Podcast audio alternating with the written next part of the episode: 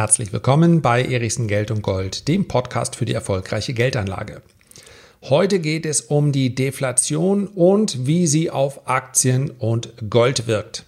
Ja, du hast ganz richtig gehört. Um Deflation. Ich weiß, dass die meisten Experten derzeit einen Standpunkt vertreten, die Inflation sei nur eine Frage der Zeit.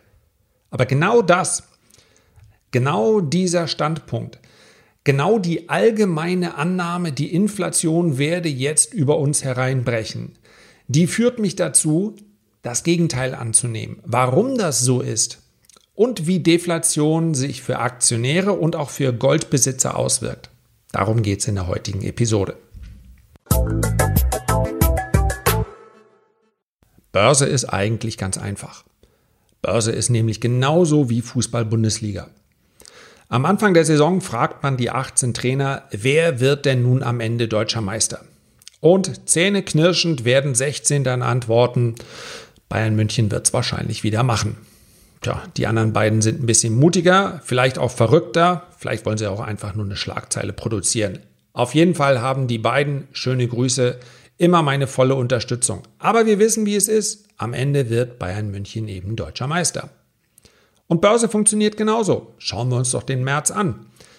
Aufgrund des, des Shutdowns, des Lockdowns sind natürlich die Börsenkurse massiv eingebrochen.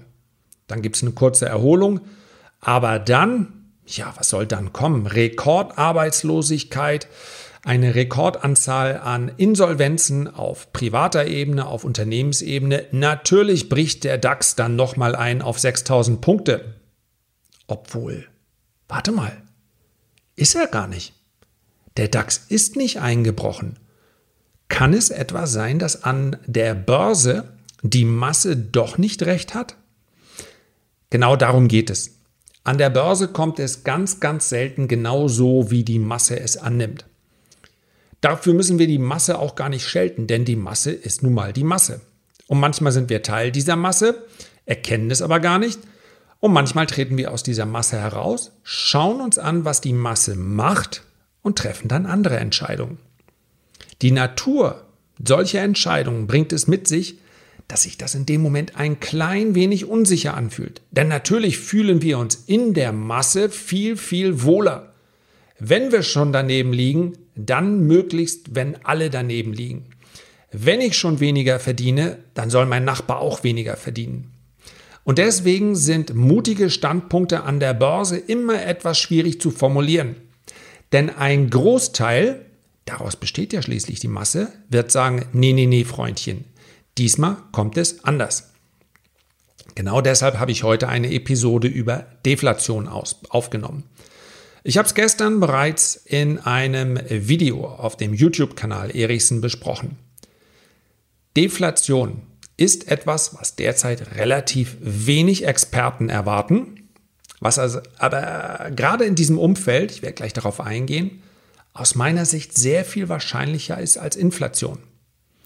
Ja, wenn du dir die Herleitung nochmal anschauen magst, dann guck gerne auf dem YouTube-Kanal. Es geht darum, dass wir letztendlich ein ähnliches Umfeld haben wie im Jahr 2009. Wir haben eine massive Krise und wir haben im Anschluss Staaten und Unternehmen, ja, wenn wir uns das absolut betrachten, in weniger großem Umfang. Wenn wir aber vorher nachher betrachten, waren bereits äh, im Jahr 2009 die Maßnahmen gewaltig groß. Und es gab viele, viele Experten, die sind jetzt etwas stiller geworden. Jetzt werden sie übrigens gerade wieder lauter, weil diesmal könnten sie wirklich recht haben. Die schon im Jahr 2009 gesagt haben, eine derartige Geldflut wie sie hier losgetreten wird von den Notenbanken. Ja, Freunde, bringt alles in Sicherheit. Jetzt kommt die Inflation, ja sogar die Hyperinflation, Zustände wie in Lateinamerika. Darauf müsst ihr euch einrichten. Und was war? Nichts. Die Inflation ist nicht spürbar gestiegen. Nochmal der Hinweis, jetzt werden einige zusammenzucken und sagen, oh ja, die offizielle Statistik die mag aussagen, die Inflation ist nicht gestiegen, aber inoffiziell, ah, da sieht es doch ein bisschen anders aus. Und natürlich, wenn ich heute Mieter in einer Großstadt wäre, dann hätte ich den Eindruck, alles wird teurer, weil die Lebenshaltungskosten insbesondere aber die Miete, das merken diejenigen, die häufiger umziehen, natürlich weniger oder stärker als diejenigen, die selten umziehen. Alles rund ums Wohnen in einer Großstadt ist teurer geworden. Ich wohne in einer ländlichen Gegend, hier spüre ich das nicht so sehr. Alle, die Vermieter waren, die werden die Inflation, nämlich eine Asset Inflation, so nennt man das, wenn Sachwerte stark im Preis steigen, die werden die auf jeden Fall gespürt haben. Denn Sachwerte wie Aktien und Immobilien haben sich seit 2009 massiv verteuert, bis dann Corona kam. Das heißt, ich gehe jetzt, nehme einfach mal bewusst einen konträren Standpunkt an und sage, in diesem Umfeld Unternehmenspleiten, Privatinsolvenzen, möglicher Jobverlust und, und, und, allgemein hohe Unsicherheit spricht viel mehr für eine Deflation als für eine Inflation. So, wie gesagt, die Herleitung dazu im Video. Ich möchte jetzt besprechen, was bedeutet das für mich als Aktionär oder auch als Besitzer von Edelmetallen. Und das ist mir ganz, ganz wichtig, gleich am Anfang, noch nicht, äh, nach nicht einmal sechs Minuten etwas zu sagen. So genau weiß es keiner. Das heißt, ich werde gleich eine möglichst qualifizierte Variante darstellen, um das mal so zu formulieren. Aber wir haben schlicht und einfach nur ganz, ganz wenig starke und extreme Phasen der Inflation gehabt. Ja? Selbst rund um den Zweiten Weltkrieg war diese Phase nicht besonders lang. Aber das ist auch die letzte große, über die wir sprechen. Alles andere waren deflationäre Phasen, ja, die sind so am Rande mitgelaufen. Es zählt auch nicht. Wir können auch nicht nach Japan gucken. Japan war über Jahre hinweg in einer Deflation. Aber wenn die ganze, wenn der Rest der Welt nicht in einer Deflation steckt, dann wird das natürlich dadurch aufgefangen. Gerade für eine äh, exportorientierte Nation wie Japan. Das heißt also, die Nachfrage kam dann durchaus von außen. Die Nachfrage nach Immobilien kam von außen. All das wird bei einer globalen Betrachtung wegfallen. Eine globale, ausgedehnte Phase der Deflation hatten wir seit dem Zweiten Weltkrieg nicht mehr. Deswegen können wir uns einfach nicht, niemand kann sich hinstellen und sagen, so wird es kommen. Er kann seinen Standpunkt formulieren, er kann es aber nicht wissen. Wir haben zu wenig Daten dafür, um eine wirklich plausible Erklärung geben zu können, warum es so und so kommt und eben nicht anders. Dennoch möchte ich es versuchen. Gold. Es gibt so den, ja, ich möchte es mal den Mythos nennen.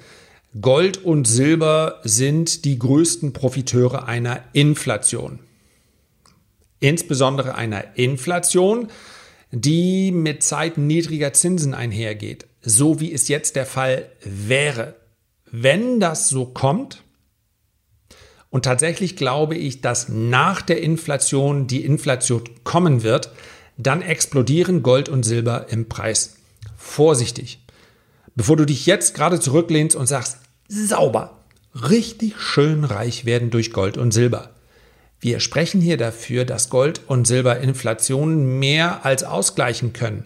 Aber vergessen wir bitte nicht, kommen wir in eine hochinflationäre Phase. Ich spreche hier nicht über 90 Prozent am Tag, bevor dann eine Währung zusammenbricht, so wie in Venezuela. Das wird in einer, in einer Wirtschaft, die eine so große Notenbank im Hintergrund hat, nicht passieren. Wir werden keine 90-prozentige Hyperinflation in Europa oder in den USA erleben. Aber ganz ehrlich, 9 Prozent wären schmerzhaft genug.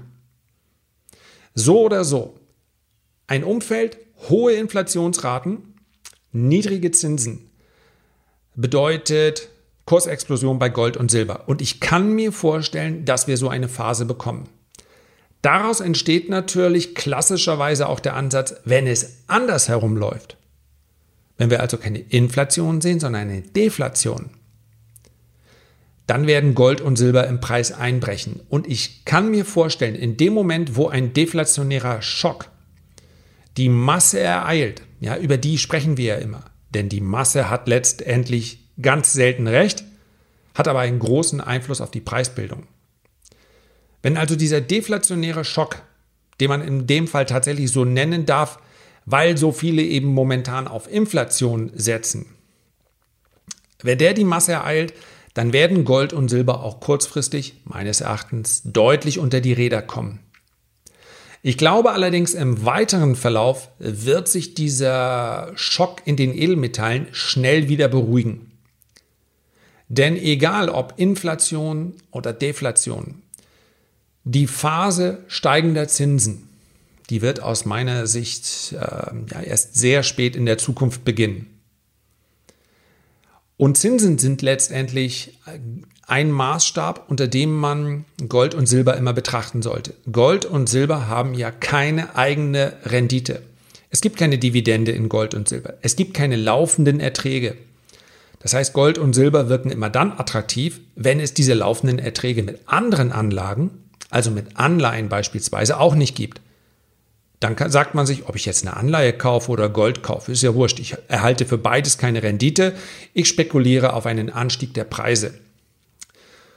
Und steigende Zinsen werden uns so bald nicht ereilen. Das heißt also, Aktien, äh, Entschuldigung, Gold und Silber werden unter Druck kommen im Zuge dieses deflationären Schocks, werden dann aber ihren, ihre Bedeutung als werterhaltende Anlagen relativ schnell wiederfinden. Und ich glaube insbesondere auch, dass die Käufer von Gold und Silber ganz häufig nicht nur unter Renditeaspekten investiert sind, sondern einfach, weil sie sagen, ich möchte keinen Euro in der Tasche. Oder die Amerikaner werden sagen, ich, der Dollar, was bringt mir denn der Dollar bei einer, bei einer zu erwartenden Inflation? Und deshalb glaube ich, dass das spekulative Kapital aus Gold und Silber fließt, dass aber die Nachfrage im physischen Bereich relativ hoch bleiben wird, eventuell sogar fallende Kurse dann als Chance erkannt werden. Also fasse ich einmal zusammen für Gold und Silber. Kommt der deflationäre Schock, dann werden Gold und Silber kurzfristig unter Druck geraten, vielleicht auch kurzfristig massiv unter Druck geraten. Vergessen wir nicht, es ist auch viel spekulatives Kapital in diesen Märkten, auch Minenaktien werden dann unter Druck geraten. Das wird aber eine Kaufgelegenheit sein. Denn eins vergessen wir nicht. Selbst wenn es ja, das Szenario der Phase höherer Inflationsraten oder auch einer wirklich hohen Inflationsrate, das, dem widerspreche ich nicht. Ich glaube nur erst, und auch das war in der Vergangenheit so, erst kommt die Deflation und dann kommt die Inflation. So, Gold und Silber kann man also langfristig durchaus behalten, sollte sich aber, da kommen wir gleich zum Schluss nochmal drauf, sollte sich aber jetzt nicht darauf versteifen, dass das jetzt durch die, äh, durch die Decke gehen muss. Ja? Die, eine Hosse im Edelmetallmarkt, die dauert durchaus mehrere Jahre. Insofern wäre es eher ungewöhnlich, wenn Gold und Silber jetzt direkt durchziehen würden. Insbesondere Silber hat da ja noch viel Potenzial. Das ist durchaus ein Zeitraum, der zwei, drei, vier Jahre in Anspruch nehmen kann. Also einfach mal die Dinge entwickeln lassen. Ich persönlich halte mein physisches Gold und Silber.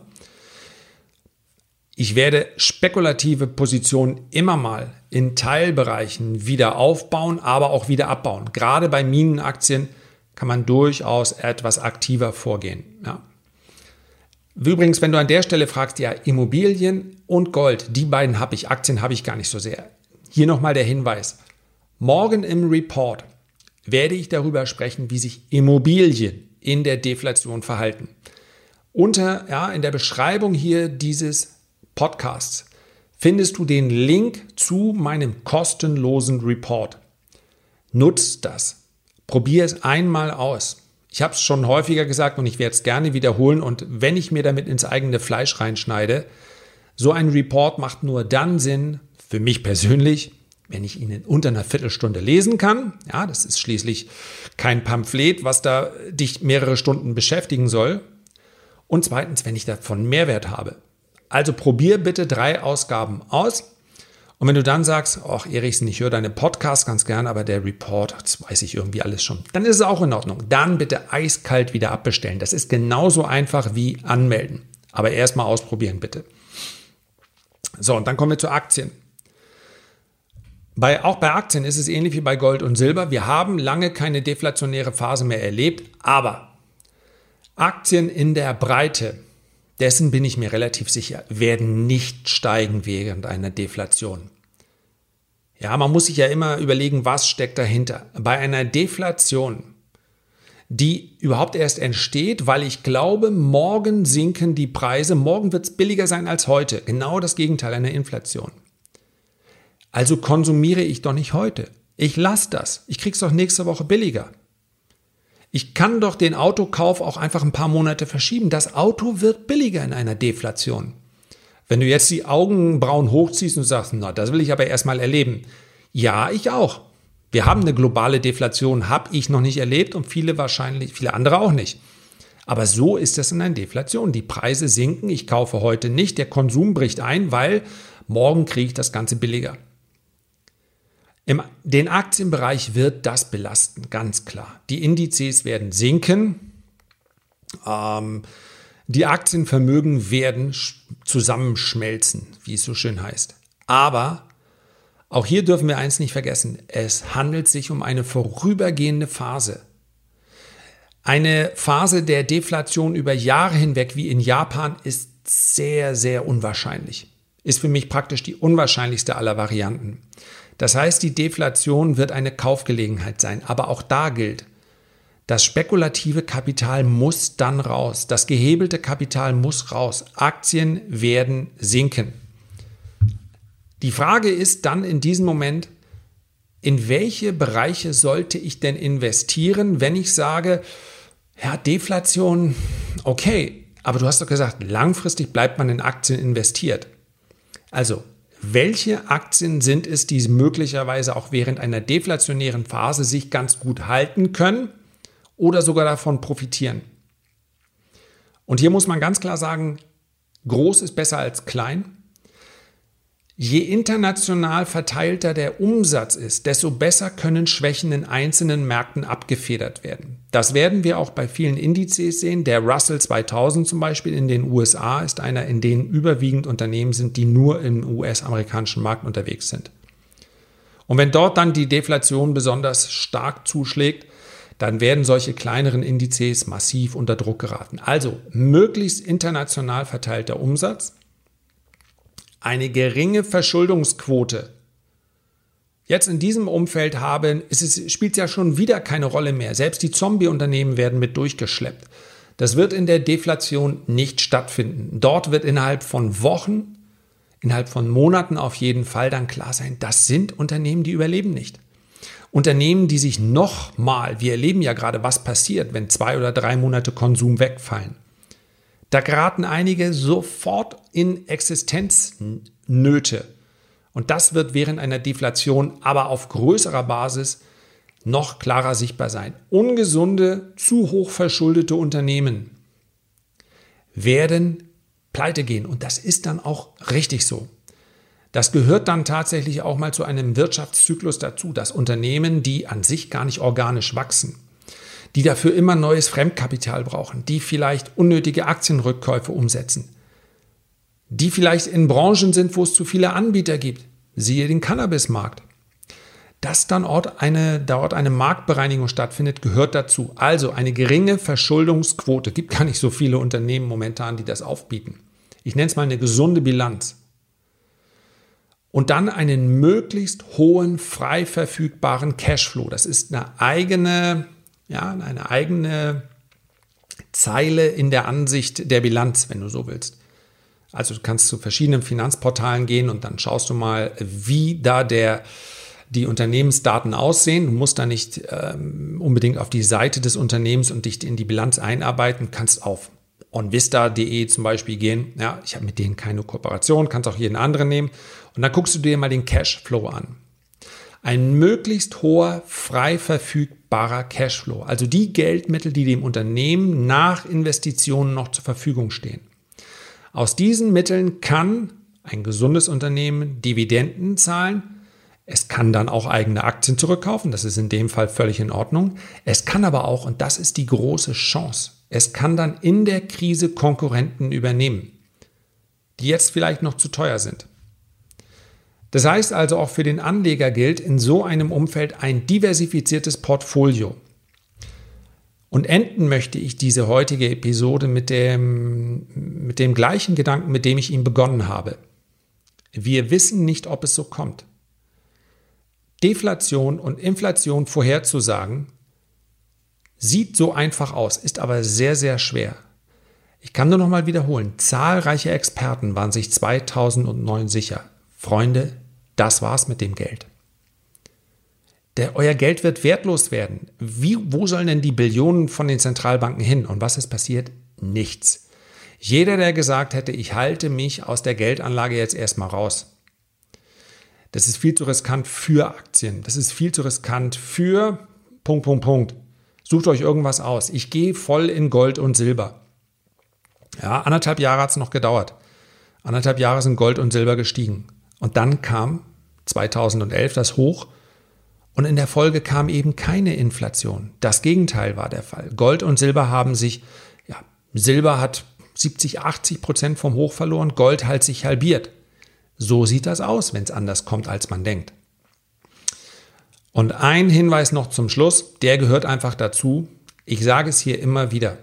Ich mache diesen Podcast, um zu erläutern, dass zwischen Geldaufbewahrung und zwischen Geldanlage ein himmelweiter Unterschied besteht. In der heutigen Episode muss ich es aber einmal erwähnen. Wenn die Deflation kommt, dann brauchst du einen gewissen Cash-Anteil um davon zu profitieren, dass eigentlich interessante Anlagen deutlich billiger werden, aber auch schlicht und einfach, weil die Deflation in ihrer reinsten Form eigentlich nur einen einzigen Wert bevorteilt, nämlich Geld. Geld gewinnt dann an Wert, wenn die Preise fallen. Das ist kein Zustand. Viel zu viele Deutsche scheinen sich permanent auf eine Deflation vorzubereiten und verpassen dadurch jede Rendite der Geldanlage. Riesenfehler. Also wer pauschal fragt, soll ich jetzt investiert bleiben oder soll ich äh, lieber aussteigen, dann bleib um Himmels willen investiert. Auf Sicht von Jahren ist das immer die richtige Entscheidung. Wer aber sagt, hm, ich traue mich durchaus in solchen Phasen dann auch zuzuschlagen, ich habe die Nerven dafür, um das zu machen, der braucht eine gewisse Cashquote, mit der er dann flexibel reagieren kann, wenn der Deflationsschock kommt. Herzlichen Dank für deine Aufmerksamkeit. Ich freue mich, wenn du dir die Zeit nimmst, ein Feedback zu hinterlassen oder einen Kommentar zu hinterlassen, wenn dir das auf der Plattform, auf der du diesen Podcast hörst, überhaupt möglich ist. Am meisten freue ich mich aber, wenn du beim nächsten Mal wieder reinhörst. Bis dahin, liebe Grüße, dein Lars.